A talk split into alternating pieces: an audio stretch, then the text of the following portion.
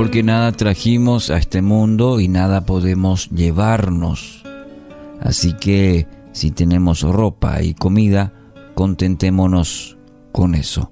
Primera Timoteo capítulo 6, versículos 7 y 8. Bueno, mencionábamos anteriormente que la mayoría de las personas creen que el dinero trae felicidad. Gente rica que quiere ser más rica. Y en ese afán muchas veces terminan en el desespero y la destrucción.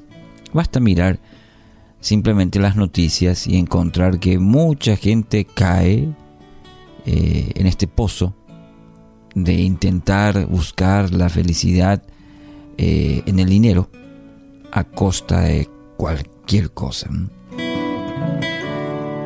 Y no solo económicamente eh, han caído en la destrucción, en el, el desespero, también han, destruido a su paso la familia, los amigos, y muchas veces para terminar solos y sin dinero.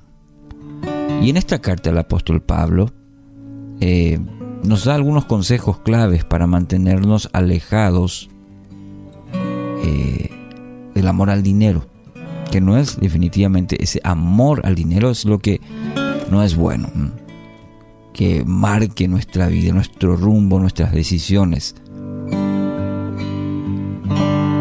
En primer lugar, un día todas las riquezas van a desaparecer.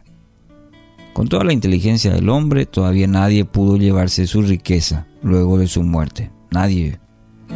Aunque logre el dinero del mundo, eso termina. Y ya la, historia nos ha demostrado esto. Presidentes, reyes, gente de mucho dinero, se ha ido a la, ha partido y no ha llevado absolutamente nada. O si se lo puso en su féretro, no pudo usar de ninguna manera. Segundo, es mejor contentarse con lo que uno tiene. No hay mejor fórmula de felicidad que esta. Y Pablo habla mucho, eh, menciona varias veces el tema del contentamiento. ¿Por qué? Porque ya era una, un mal, ya era una cuestión del hombre de no contentarse, de afanarse.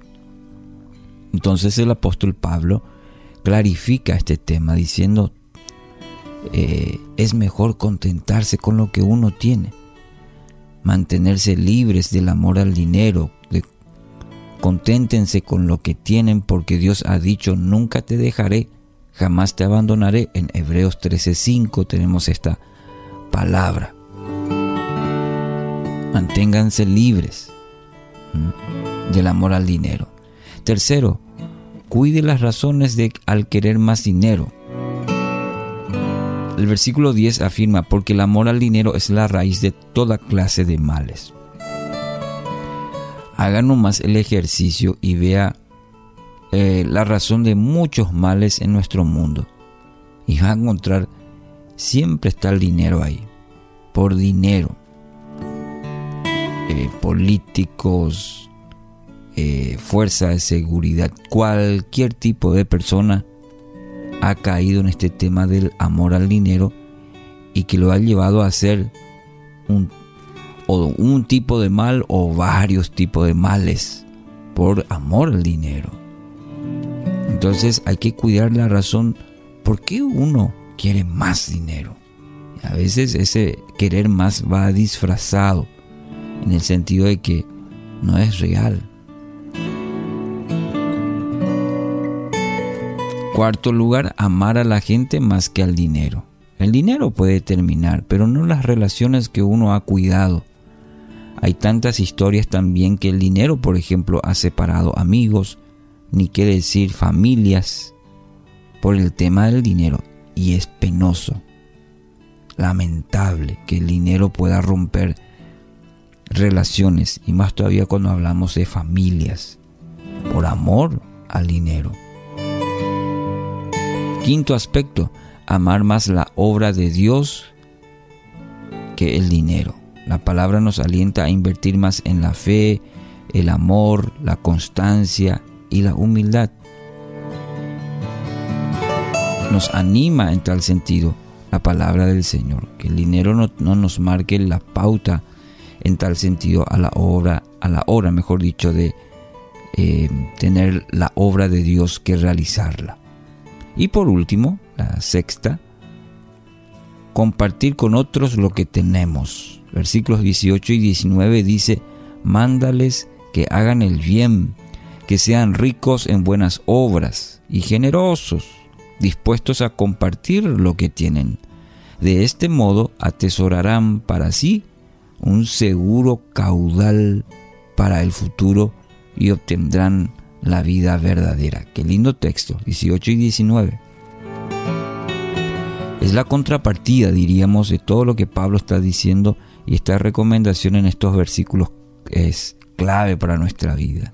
Hacer el bien, ser ricos en buenas obras, generosos, dispuestos a compartir. De este modo vamos a atesorar un seguro, un caudal, dice, ¿eh? para el futuro. Y lo más importante, la vida eterna. Yo anhelo para mi vida esto y usted. Así que hoy analice sus motivaciones e intenciones en cuanto al dinero. Preguntarnos, ¿se ha vuelto mi amo el dinero?